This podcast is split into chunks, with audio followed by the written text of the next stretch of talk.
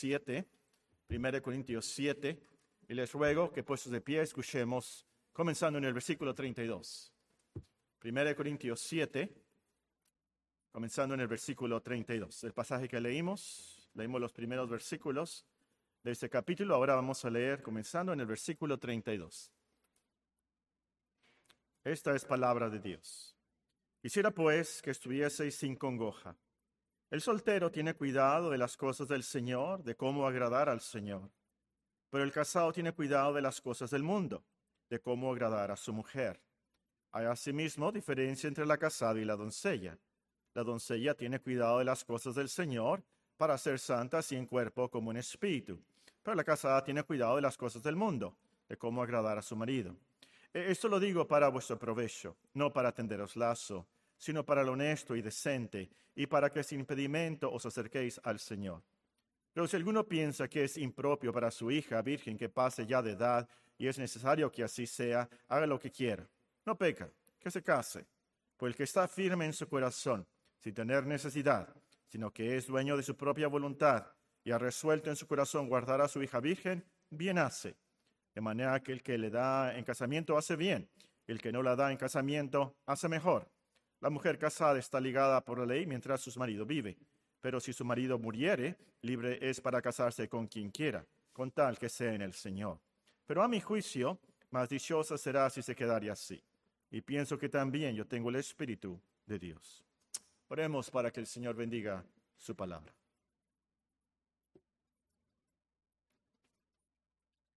Una vez más, Señor, te damos gracias por la vida que nos das en Cristo y te pedimos por las bendiciones que tenemos en Él en lugares celestiales, que tú tengas a bien concedernos esta tarde eh, la fe, el arrepentimiento, la bondad, la paciencia, el gozo, las virtudes que necesitamos como cristianos. Te pedimos, Señor, que esta tarde sea un tiempo de aprendizaje, de enseñanza, de edificación. Y sabemos, Señor, que a menos que tu Espíritu Santo lo haga, todo va a ser en vano. Entonces, Señor, como, como hijos tuyos, te pedimos que envíes a tu Espíritu Santo, que nos ilumine, que, que nos enseñe. Si nosotros, siendo malos padres, damos buenos dones a nuestros hijos, ¿cuánto más tú, nuestro Padre Celestial, darás el Espíritu Santo a los que se lo pidan. Te pedimos, Señor, entonces al Espíritu Santo. Te rogamos que mandes al Espíritu Santo. Eh, sepamos de su presencia entre nosotros. Señor, te pedimos que se cumpla la promesa que en tu buena voluntad acrecentarás nuestro poder. Aumenta, Señor, acrecenta nuestro poder como iglesia, nuestra familia. Te pedimos, Señor, eh, por nuestro país, esta tarde, nuestra patria, las autoridades que están sobre nosotros. Oh Señor, ten compasión de México, ten compasión de Latinoamérica. Y así como has mandado avivamientos a otras partes del mundo, manda tu Espíritu Santo un avivamiento a Latinoamérica, Señor. Que tu reino se extienda, Pedimos esta tarde, al escuchar de tu palabra, que nos des a cada uno de los que estamos aquí la lección que necesitamos aprender y que seamos oidores y hacedores de tu palabra. Si hablo, que hable conforme a la palabra de Dios y si ministro, que ministre conforme al poder que Dios da, para que en todo sea nuestro Señor Jesucristo alabado y glorificado. En su santísimo nombre te lo pedimos. Amén. Sentémonos, hermanos.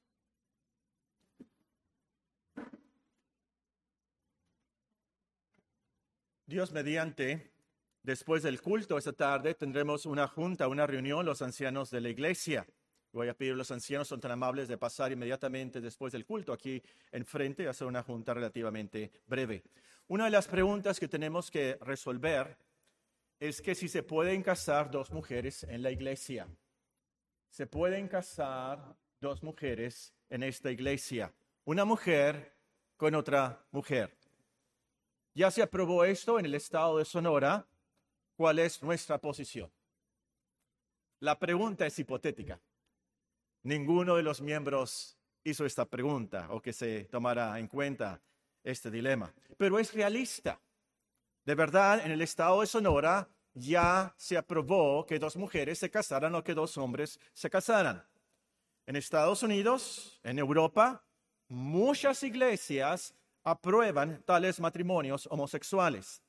Y un día de estos va a provocar muchos problemas a las iglesias que no acepten tales ceremonias. Y aquí en México también.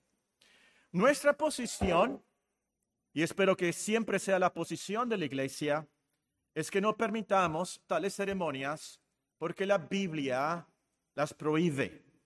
Y si algún día en esta iglesia las aprueba, ya saben, ya les dije en otro sermón, de ese aparatito realmente no es un modem, no es una repetición de señal. En ese aparatito vamos a estar escuchando los ancianos desde el cielo y el día que se predique herejía o se aprueben cosas así, ese aparatito va a ser una explosión que va a quemar esta iglesia. Se los advertí. En serio, es en serio lo que dije. No podemos desobedecer a Dios. Aunque el Estado, aunque el país, aunque el mundo esté contra nosotros, no podemos desobedecer a Dios. En el pasaje que estamos estudiando de Primera de Pedro, el apóstol asume que los matrimonios son entre una mujer y un hombre. Así lo instituyó Dios, nuestro Creador, y Él sabe lo que es mejor para nosotros. En nuestros estudios de 1 Pedro ya llegamos al versículo 7, 1 Pedro 3, 7. Ustedes maridos igualmente vivan con ellas sabiamente, dando honor a la mujer como vaso más frágil y como a de la gracia de la vida para que sus oraciones no sean cortadas, no sean estorbadas, dice nuestra sección, nuestra versión. Pero como ya estudiamos estos versículos y esta última frase es lo que significa. También el domingo pasado estudiamos la parte teológica del versículo y ahora estamos aprendiendo de la práctica. El versículo nos manda que debemos vivir con las esposas sabiamente. Entonces la pregunta es, ¿cómo? ¿Qué hacemos? ¿Cómo vivimos con nuestras esposas conforme a la sabiduría, conforme al conocimiento? esta mañana aprendimos que cumplimos esto si vivimos con ellas conforme al conocimiento de la validez de nuestras promesas matrimoniales, conforme al conocimiento de nuestras responsabilidades primordiales y conforme al conocimiento de nuestras tentaciones carnales. Aquí nos quedamos. En cuarto lugar, ¿cómo vivimos con nuestras esposas conforme a la sabiduría, conforme al conocimiento? vivimos con ellas conforme al conocimiento de nuestras identidades espirituales. El conocimiento de nuestras identidades espirituales. ¿Quiénes somos espiritualmente ante Dios? El versículo nos dice, en nuestro texto nos dice, maridos, igualmente vivir con ellas sabiamente. Y luego nos dice, como a coherederas de la gracia de la vida. Delante de Dios, nuestra identidad espiritual es que somos coherederos de la gracia de la vida.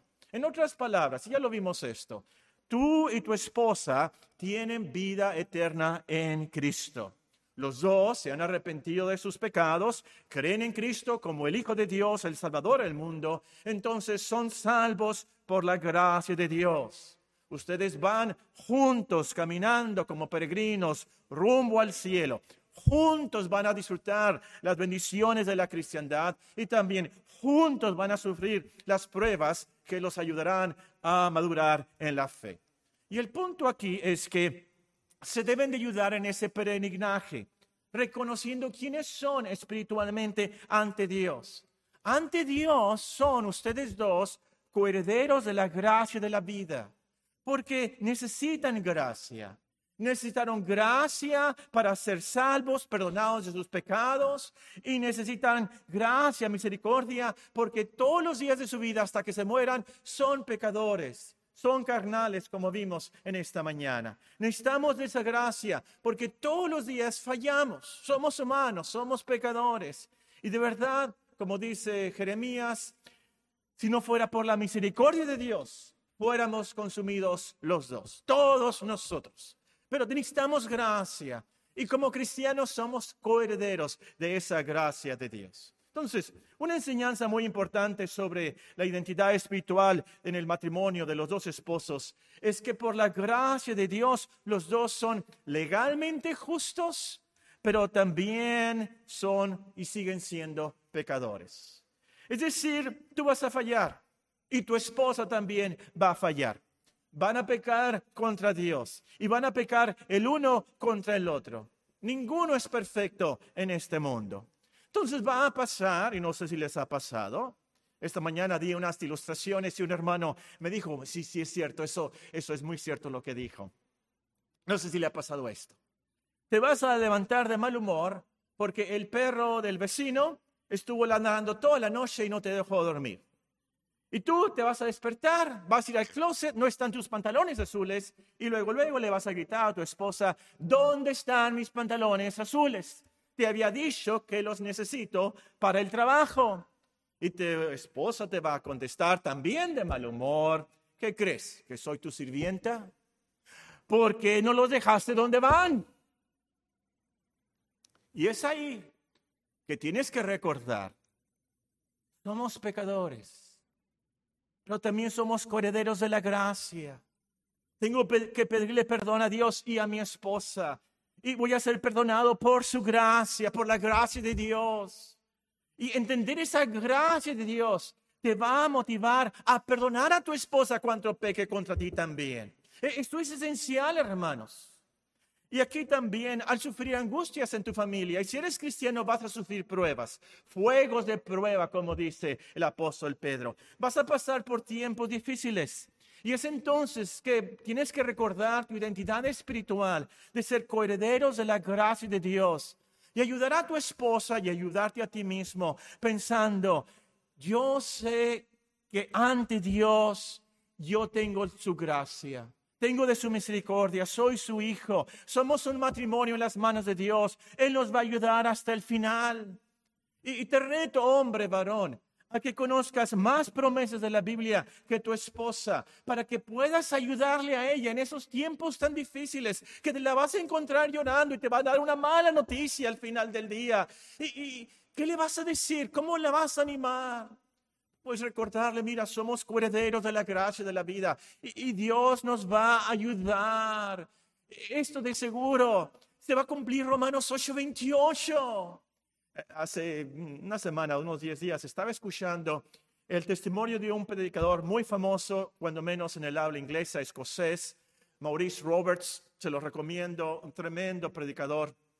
Son de los predicadores que no gritan, pero habla muy calmado lleno del Espíritu Santo y que ustedes piensan, estoy escuchando a un hombre de Dios. Bueno, el caso es que estaba escuchando ese testimonio y, me sorprendió porque eh, ah, diciendo que había pasado por unos tiempos muy difíciles de su vida, pero él dijo, hay un versículo que, que me ayudó mucho. Y yo pensé, bueno, nos va a decir de algún versículo secreto que está escondido en los profetas menores, tal vez escondido por ahí por Oseas, ha de ser tremendo el versículo.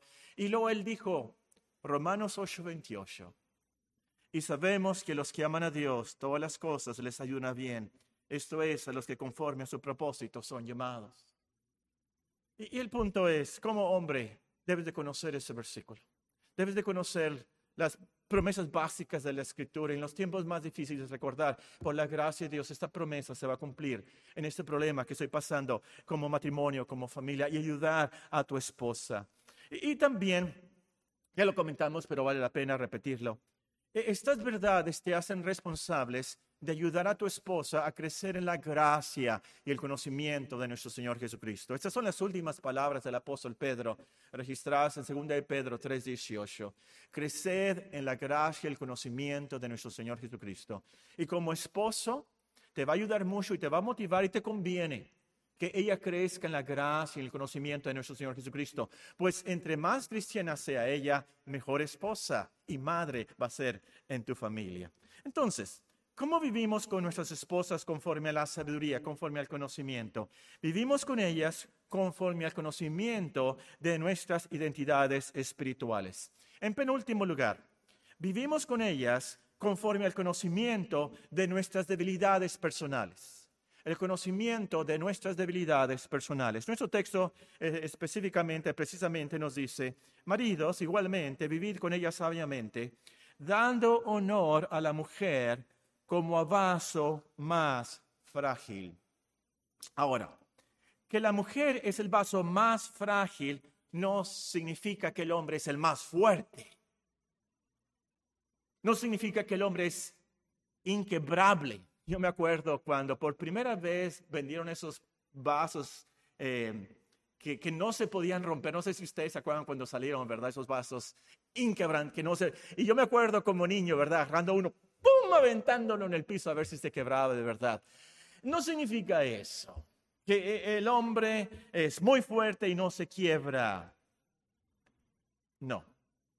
El hombre es frágil también y se puede quebrar y es débil también, pero la mujer es más frágil y también se puede quebrar más fácilmente. Todos los hombres y mujeres deben llorar como el salmista. Hazme saber, oh Dios, mi fin y cuál sea la medida de mis días. Sepa yo cuán frágil soy. El punto del versículo es, Dios nos ha hecho diferentes los hombres feos, las mujeres bonitas, los hombres relativamente más fuertes, las mujeres más tiernas, los hombres atrabancados, las mujeres más precavidas. Y el punto aquí es que para vivir con ellas sabiamente debemos de tomar en cuenta nuestras debilidades, las de ellas y las de nosotros. Hay mujeres que tienen a la melancolía, son muy pesimistas, lloran mucho, tienen a la depresión. Como esposos debemos ayudarles con esas debilidades, teniendo paciencia, motivarlas al ejercicio, una buena dieta, motivarlas, por supuesto, con las promesas de Dios, es lo más importante. Recordarles historias de cómo Dios les ayudó en el pasado y los rescató de esa tragedia o de, ese gran problema. Si las alegra llevarlas a la playa, llévelas aquí, no, llévelas a San Carlos, súbelas al camión, verás, si no funciona su carro, súbelas al camión de la costa, son baratos, llévelas, ayúdelas de alguna manera. Y también nuestras debilidades personales. Les voy a confesar, creo que les comenté, yo no soy muy bueno para organizar la economía del hogar, de tener listos los pagos de la tarjeta, los seguros, la comida, gastos del gimnasio, de los libros, cosas así. Así que hace mucho yo cedí todos, todos esos problemas económicos a mi esposa. Ella, mm, yo no sé ni cómo entrarle ahí al banco. Ella sabe de cómo sacar y manejar el dinero, pagar las cuentas. Ella sabe cuándo se vence el, el seguro del impal, el seguro. Ella sabe todo eso y ella lo maneja. No, me costó un poquito de mi orgullo, pero me ahorró muchos problemas. Ella es lo que resuelve todo eso y es parte de mi debilidad y, ella me ayuda en eso. Y gracias a Dios que cada uno de nosotros tiene esa ayuda idónea de somos eh, en, eso somos complementos, es como la tuerca y el tornillo aquí. Ahora, aquí es muy, pero muy importante marcar la diferencia entre debilidades y pecados. La glotonería es un pecado no es una debilidad. El hablar de más es un pecado, no es una debilidad. El hablar de menos no es una debilidad, es un pecado. El ser celoso de más no es una debilidad, es un pecado. Entonces, si tu esposa tiene una debilidad, la tienes que soportar y ayudar, tener paciencia, motivarla. Pero si tiene un pecado, tienes que ayudarla a matarlo y requete matar ese pecado y mantenerlo bien matado en su vida. No la critiques por sus debilidades, pero no la solapes por su pecado. Es que así es ella, su familia. No, no, no, no, no. Si es pecado, tienes que resolverlo y ayudarlo arrepentirse y, cambiar para el Señor. Tú no quieres que Dios castigue a tu esposa. Por supuesto que no. Y Dios no te solamente va a castigar a a tu esposa si ella sigue en pecado, te va a castigar a ti por no ayudarle a resolver ese pecado. Eres responsable ante el Señor por tu esposa. Muy bien, ¿cómo vivimos con nuestras esposas conforme a la sabiduría, conforme al conocimiento? Vivimos con ellas conforme al conocimiento de nuestras debilidades personales. En último lugar, el conocimiento de nuestros deberes conyugales. ¿Cómo vivimos con ellas sabiamente? Conforme al conocimiento. Vivimos con ellas conforme al conocimiento de nuestros deberes conyugales. El apóstol, muy realista, muy práctico, nos dice en 1 Corintios 7. 1 Corintios 7. En cuanto a las cosas de que me escribisteis, bueno le sería al hombre no tocar mujer. Pero a causa de las fornicaciones, cada uno tenga su propia mujer y cada uno tenga su propio marido. Cada una tenga su propio marido. El marido cumpla con la mujer el deber conyugal. De esto estoy hablando. Y asimismo la mujer con el marido. La mujer no tiene potestad sobre su propio cuerpo, sino el marido. Y tampoco tiene el marido potestad sobre su propio cuerpo, sino la mujer. No os neguéis el uno al otro, a no ser por algún tiempo de mutuo consentimiento, para ocuparos sosegadamente en la oración, y volver a juntaros en uno, para que no os tiente Satanás a causa de vuestra incontinencia. Vamos a brincar al versículo 32. Quisiera pues que estuvieseis sin congoja. ¿Se acuerdan que les dije que Pablo ha hablado de las congojas del matrimonio? Aquí está esa palabra.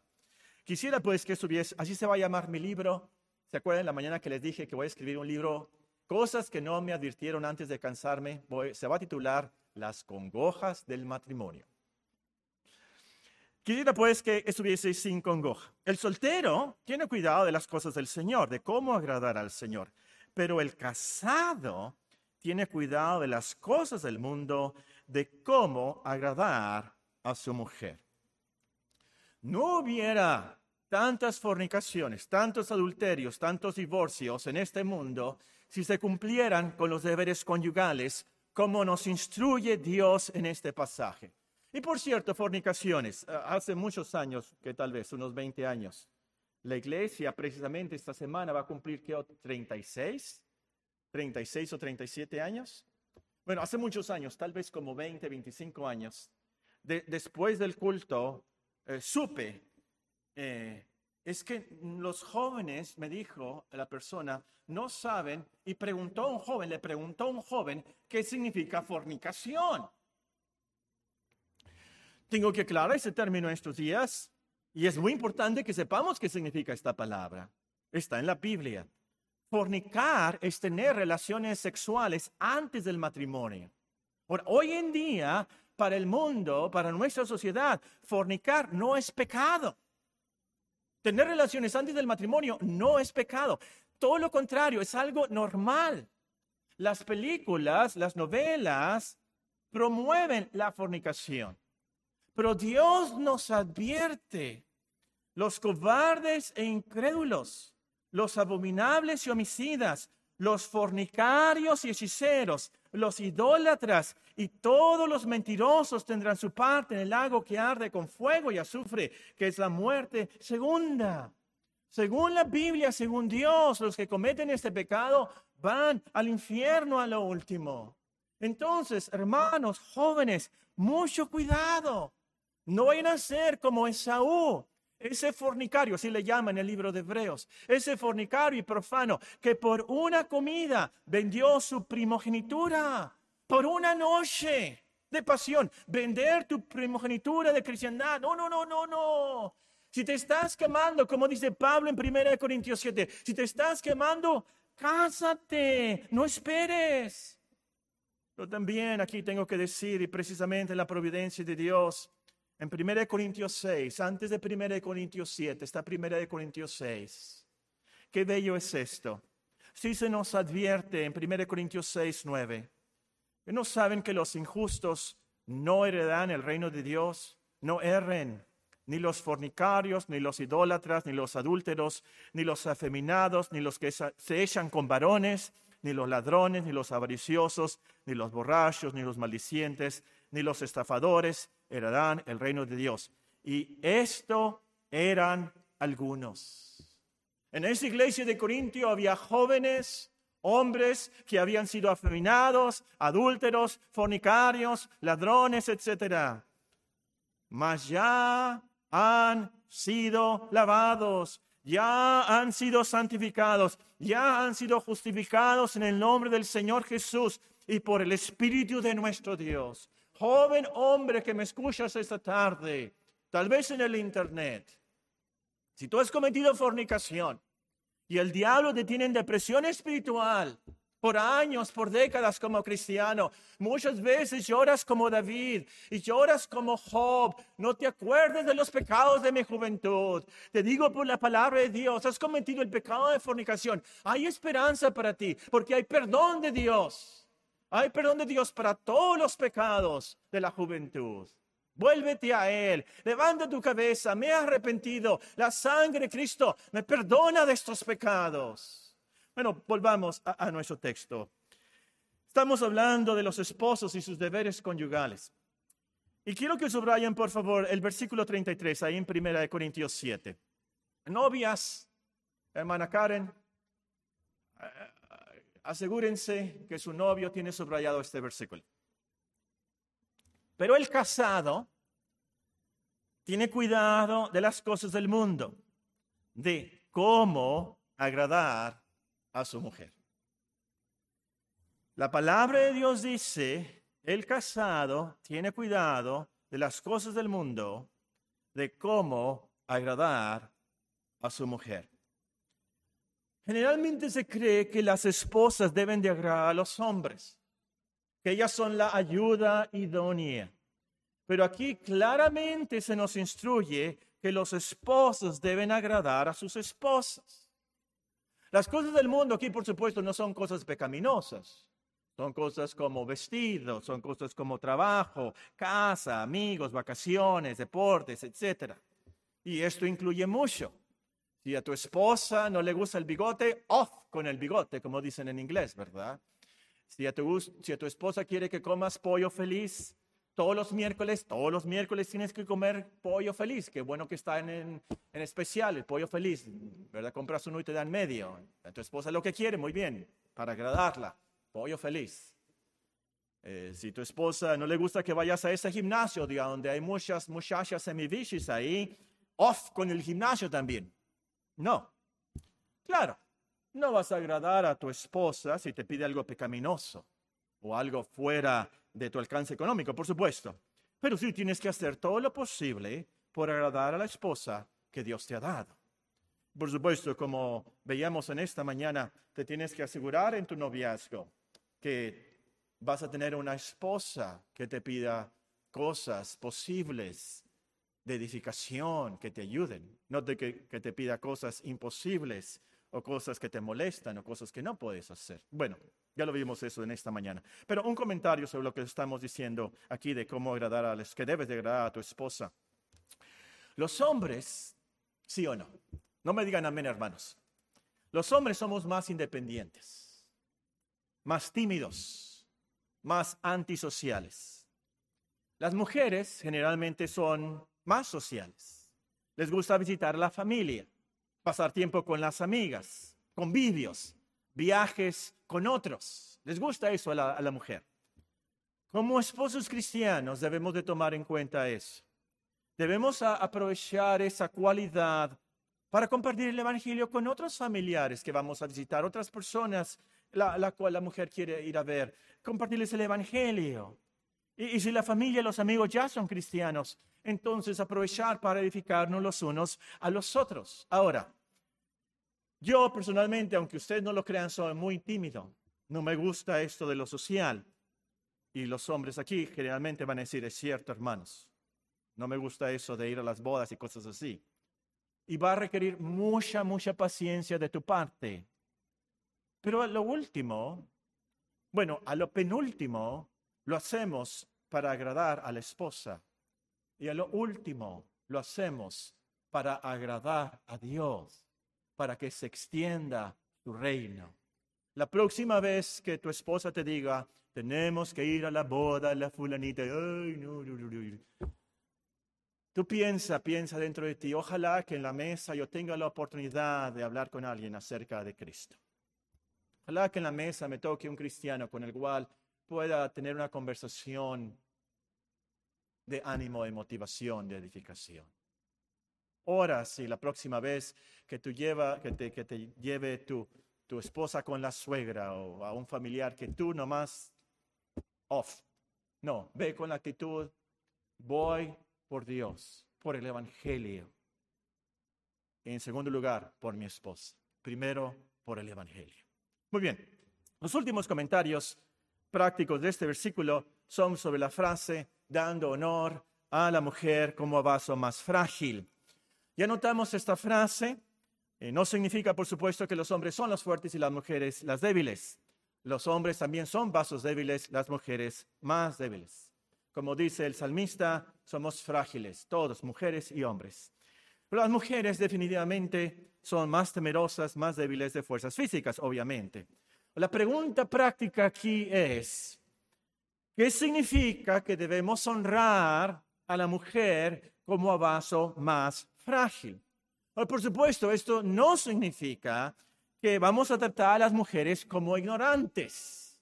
No, no, no, no. Tú no sabes nada. Oh, tú no puedes nada, así que... No, no, no, no, no, no. No debemos de hacer eso. Tampoco, por supuesto, significa que las vamos a tratar como muñecas de porcelana de museo. Tú no te muevas, ahí quédate en tu cuarto, no te hagas, no te vayas. No, no, no, tampoco significa eso. ¿Qué significa? El tiempo se nos acaba, pero vamos a enlistar lo principal. Ustedes, eh, hermanas, eh, le pueden aquí eh, extender, ¿verdad? Y predicarles a su esposo sobre estos puntos. Número uno, significa que las vamos a cuidar. Si ellas son más frágiles, esto significa que para honrarlas las vamos a cuidar. No les vamos a dar tareas que las rompas, que las quiebren. Como dice el apóstol Pablo, no vamos a ser ásperos con ellas, no vamos a romper su espíritu. Muchas veces una palabra agria, áspera, aunque ellas no lloran cuando ustedes se la dicen, ustedes se van al trabajo y ellas lloran y están muy tristes durante todo el día por una sola palabra que usted tal vez no pensó que la iba a herir tanto, pero lo último, ellas por amor muchas veces no le dicen a ustedes y no lloran delante de ustedes, pero sí las hieren y tenemos que tener mucho cuidado y cuidarlas respecto a esto. Número dos, ¿Qué significa que debemos honrarlas como vasos más frágiles? Significa que las vamos a respetar. Dios les ha dado su posición. De hecho, algunas traducciones aquí, en vez de honrar, dicen respetar. Es decir, debemos honrarlas, respetarlas delante de los demás, no hablando públicamente de sus faltas, y especialmente debemos de mantener la autoridad de nuestra esposa, su dignidad delante de nuestros hijos y nuestras familias. Es lógico y puede ser muy trágico, pero es cierto que como trates a tu esposa, así la van a tratar tus hijos. Lógico. Si tú le gritas a tu esposa malas palabras, al rato tus hijos le van a gritar malas palabras a tu esposa. Y no se acaba ahí el problema, porque tus hijos le van a decir malas palabras a su esposa. Entonces estás maldiciendo, corrompiendo, no tan solamente tu familia hoy en día, pero el futuro la familia de tus hijos, de tus nietos y bisnietos. Y toda esa corrupción y ese peso de maldad y culpa va a caer sobre ti. Piénsalo. ¿Cómo le hablas a tu esposo entonces? Número tres. Significa, ¿qué significa de que hemos de como vasos más frágiles? Significa que las vamos a ayudar con sus responsabilidades cuando lo necesitan. Si ya son frágiles y se enferman tiene nueve meses de embarazo, no se puede levantar de la cama, entonces vas a tener que ir los miércoles a comprar un pollo infeliz. Así les digo yo, vas a ir a comprar un... ¿Cómo el pollo feliz si lo acaban de matar? Eh, un pollo feliz, el miércoles le vas a llevar a tu esposa a la cama y los trastos tú los vas a lavar. En la primaria decíamos, se te va a caer la mano si lavas los trastes. Nunca se me han caído las manos, que yo sepa. Hombres, eh, eh, les iba a decir que hay que lavar trazos y lavar pañales, pero ya no se lavan pañales, ¿verdad? Hay que comprarlos. Hombres, no nos va a pasar nada. Todo lo contrario. Si ayudamos a su esposa, sí, si lava los trastes mañana, aunque no esté enferma, si tú los labras como hombre, tu esposa se va a encantar contigo, se va a fascinar, te va a dar muchos besitos, eh, te va a querer más, te lo prometo. Ah, haz la prueba, haz la prueba. El punto aquí es, ella es frágil, hay que cuidarla. Y muchas veces se trata de ayudarle a ella con sus responsabilidades en su casa. Muy bien, número cuatro. E, esta me sorprendió cuando la leí. Eh, leí un comentario sobre nuestro texto y me encontré esta joya y es muy cierta. Número cuatro, ¿cómo honramos a la mujer como vaso más frágil? Significa que vamos a confiar en ellas. Vamos a confiar en ellas. Vamos, las honramos escuchando sus consejos, sus intuiciones. Muchas veces eso nos ayuda. número cinco, lo mejor significa que las debemos tratar con mucho amor. Son una copa muy valiosa, muy frágil. Hay que tener con mucho cuidado y tratarla con mucho amor. En el seminario, en la universidad en que yo estaba, los sábados nos tocaba la limpieza. Y una vez al semestre teníamos que hacer la limpieza de nuestro cuarto de pe a pa. En inglés le decíamos white glove, que significa que el supervisor se ponía un guante blanco y podía pasar su mano por cualquier parte del cuarto para descubrir si había polvo o no. Todo teníamos que tener a la perfección. Y en la universidad que estaba, había unos que estaban estudiando para ser radiolocutores, así se dice, radiolocutores. Teníamos una radio, la universidad tenía una radio. Entonces, ese día ponían muchas canciones para animarnos y muchas canciones eh, eh, emocionantes y muchas canciones de actividad, no sé qué palabra usar aquí, ya saben lo que estoy hablando. Bueno, una de esas canciones, estamos en el seminario, ¿bien? De cristianos. Y una de esas canciones nunca se me va a olvidar.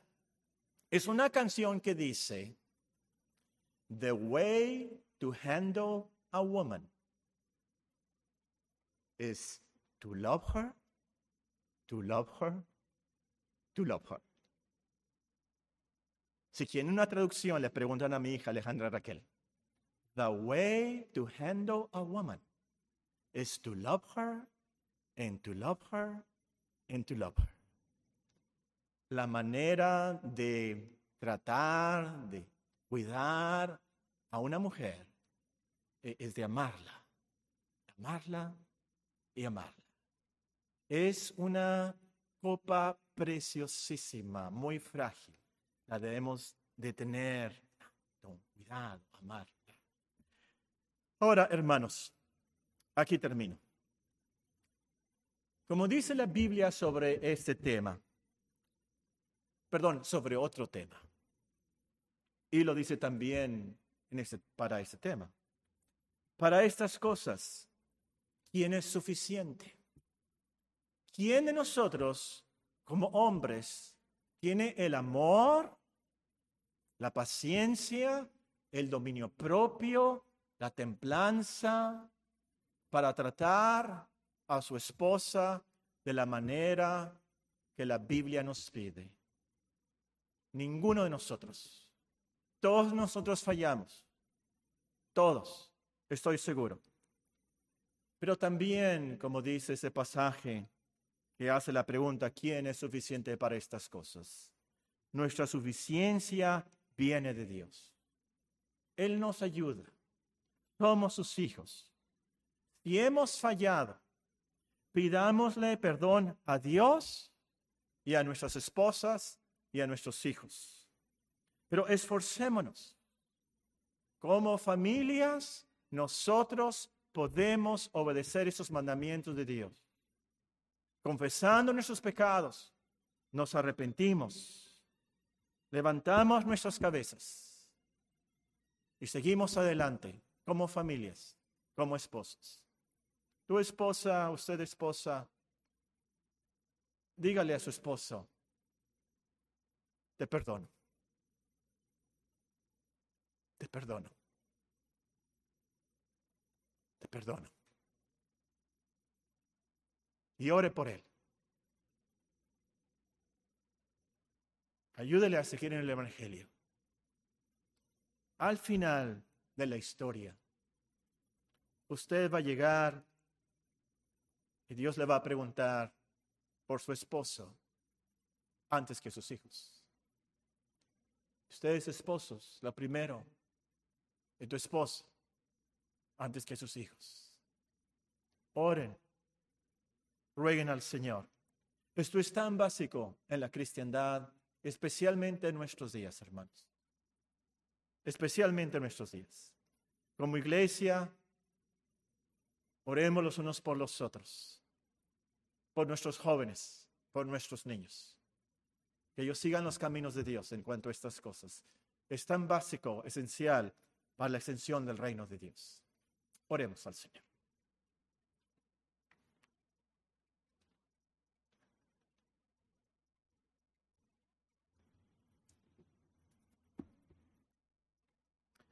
Asimismo, vosotras mujeres, estad sujetas a vuestros maridos, para que también los que no creen en la palabra sean ganados sin palabra por la conducta de sus esposas. Considerando vuestra conducta casta y respetuosa, vuestro atavío no sea el externo de peinados ostentosos, de adornos de oro, de vestidos lujosos, sino el interno, el del corazón, en el incorruptible ornato de un espíritu afable y apacible, que es de grande estima delante de Dios porque si también se ataviaba en otro tiempo aquellas santas mujeres que esperaban en Dios, estando sujetas a sus maridos, como Sara obedecía a Abraham llamándole Señor, de la cual vosotras habéis venido a ser hijas, si hacéis el bien sin temer ninguna amenaza. Vosotros maridos igualmente, vivid con ella sabiamente, dando honor a la mujer como vaso más frágil y como acorrederas de la gracia y la vida, para que vuestras oraciones no tengan estorbo. Señor, nuestro Dios, te ruego, te rogamos por los méritos de Cristo, que nos ayudes en nuestras familias, a esta congregación, a esta iglesia, a cumplir con estas instrucciones que tú nos has dado. Perdónanos, Señor, los pecados de la juventud. Perdónanos, Señor, que hemos fallado contra nuestras esposas, nuestros esposos, nuestros hijos, nuestras familias. Y te pedimos por los méritos de Cristo que tú nos des las virtudes, las fuerzas, las energías, el querer como el hacer por tu buena voluntad para cumplir y tener buenas familias que te honren y te alaben. Nos presentemos al final delante de ti por los méritos de Cristo. En su nombre te lo pedimos. Amén.